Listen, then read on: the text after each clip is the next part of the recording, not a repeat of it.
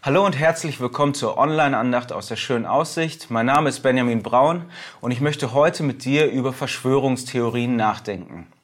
Die Liste der Verschwörungstheorien ist lang. Wir alle kennen äh, welche davon. Es geht bei der Mondlandung los, beim 11. September, Verschwörungen von Impfgegnern, Verschwörungen von allem Möglichen, auch ganz heftige Hasstheorien des Antisemitismus, des, der Islamfeindlichkeit und der Fremdenfeindlichkeit im Allgemeinen. Es gibt auch Verschwörungstheorien unter Christen. Manche Christen meinen, äh, die flache Erde mit der Bibel belegen zu können. Es gibt Endzeitverschwörungen. Ähm, Leute sehen irgendwie den Antichristen oder satanische Mächte in Politik und Wirtschaft. Und natürlich jetzt aktuell in der Corona-Krise gibt es jede Menge Verschwörungstheorien zum Thema Corona. Also Verschwörungstheorien haben gerade so einen Boom, aber der, dass dieser Wunsch dahinter, diese Gier nach besonderem Wissen, die ist eigentlich schon so alt wie die Menschheit selbst. Die Bibel berichtet auf ihren ersten Seiten von dem Urzustand des Menschen, äh, der Mensch wurde geschaffen mit einer paradiesischen Beziehung zu Gott und zum Mitmenschen. Alles war super. Und was dann alles kaputt gemacht hat, der sogenannte Sündenfall, das war der Wunsch nach besonderem Wissen. Die verbotene Frucht, die hat dem Menschen versprochen, klug zu sein und sogar göttliches Wissen zu bekommen. Und der Mensch hat davon genommen und dann sind diese guten Beziehungen in die Brüche gegangen. Die Beziehung zu Gott und die Beziehung zum Nächsten auch. Und jeder, der Verschwörer irgendwie im äh, Bekannten- oder Verwandtenkreis hat, der weiß, dass die Beziehungen leiden und manchmal fast unmöglich sind zu solchen Menschen. Dann bei der ersten Gemeinde, in den ersten Jahrhunderten der Kirche, da hatten sie mit einer Irrlehre besonders zu kämpfen. Das war die sogenannte Gnosis. Auf Griechisch Gnosis, zu Deutsch Erkenntnis. Das war so ein, äh, eine Theorie, funktionierte eigentlich wie eine Verschwörungstheorie. Da hatten die Leute gemeint, besonderes Wissen zu haben über die Schöpfung, über Gott, über die Engel, über die Endzeit und so weiter. Und die normalen Christen, das waren für diese Erleuchteten, für diese Gnostiker, die waren irgendwie nur so zweite Wahl, zweite Klasse. Die waren schon ganz okay, aber sie, diese Gnostiker, die wussten, wie die Welt wirklich funktioniert. Und diese Gnosis, die hatte ihren Höhepunkt im zweiten Jahrhundert, aber sie fängt schon im ersten Jahrhundert, in der Zeit der Apostel an und ist zum Beispiel ein Hauptthema im ersten Timotheusbrief.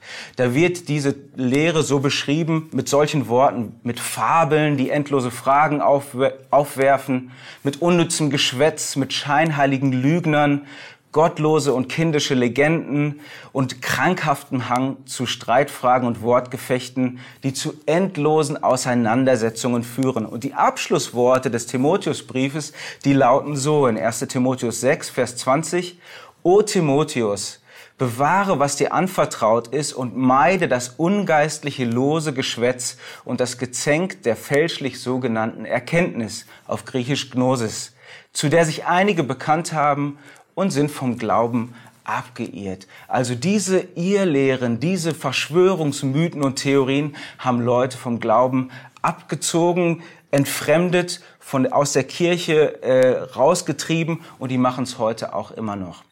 Vielleicht fragst du dich, ja, muss ich jetzt einfach alles so glauben, was man mir so sagt? Oder darf ich gar nichts mehr hinterfragen? Natürlich darf man hinterfragen. Natürlich gibt es in allen möglichen Bereichen, in der Medizin, Naturwissenschaft, in der Geschichte, in der Theologie, überall noch ganz viel zu entdecken, noch ganz viele Irrtümer aufzuklären. Aber das geht nur mit gründlichem gründlicher Forschung und gutem Studium. Da musst du je nach Fachbereich dich super auskennen in Physik, Chemie, alten Sprachen. Da verbringst du jahrelang mit Formeln zu rechnen und Vokabeln und Grammatik zu lernen. Und das machen die Verschwörer in der Regel nicht. Die schauen sich ein paar YouTube-Videos an und hauen dann ganz steile Thesen raus. Ihnen geht's nämlich gar nicht um eine Liebe zum Wissen, sondern nur um eine Liebe zum Besserwissen. Sie sind nicht motiviert von Neugier und Freude auf etwas Neues, sondern eher von einer Angst, irgendwie hinters Licht geführt zu werden, von einem Misstrauen, Misstrauen den Mitmenschen gegenüber. Und das sind auch die Früchte dieser Verschwörungstheorien. Leute, die dem auf dem Leim gehen, die werden misstrauisch, die vertrauen irgendwelchen dubiosen YouTubern aus USA oder Russland mehr als ihren Freunden und Verwandten und ihren Nächsten, die sie lieben. Und es ist fast wie so eine Art Sucht, so ein Sog, den diese Theorien auf diese Menschen ausüben. Sie sind richtig gefangen.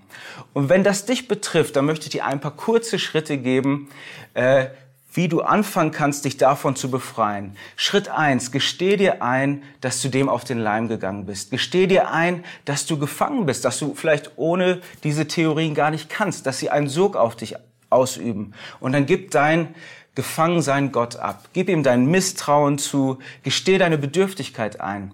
Such dir jemanden, der dir hilft, ein Seelsorger, ein Pastor, ein guter Freund oder Bekannter, dem du wirklich vertraust und dem, dem du dich dann anvertraust. Und werde bescheiden, lass dir etwas sagen, bau dein Vertrauen wieder auf zu richtigen Menschen. Du hast ganz lange damit gebraucht, dein Missvertrauen Misstrauen aufzubauen und es wird viel Arbeit kosten, es wieder abzulegen, dieses Misstrauen. Und nimm erst einmal Abstand zu deinem Verschwörungsthema.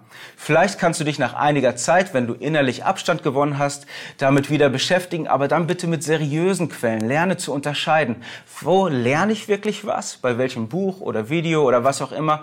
Und was will mir Angst machen und mich gefangen nehmen? Ich wünsche dir dazu Gottes Kraft und Gottes Segen und dass du ein Segen für deine Umgebung wirst. Amen.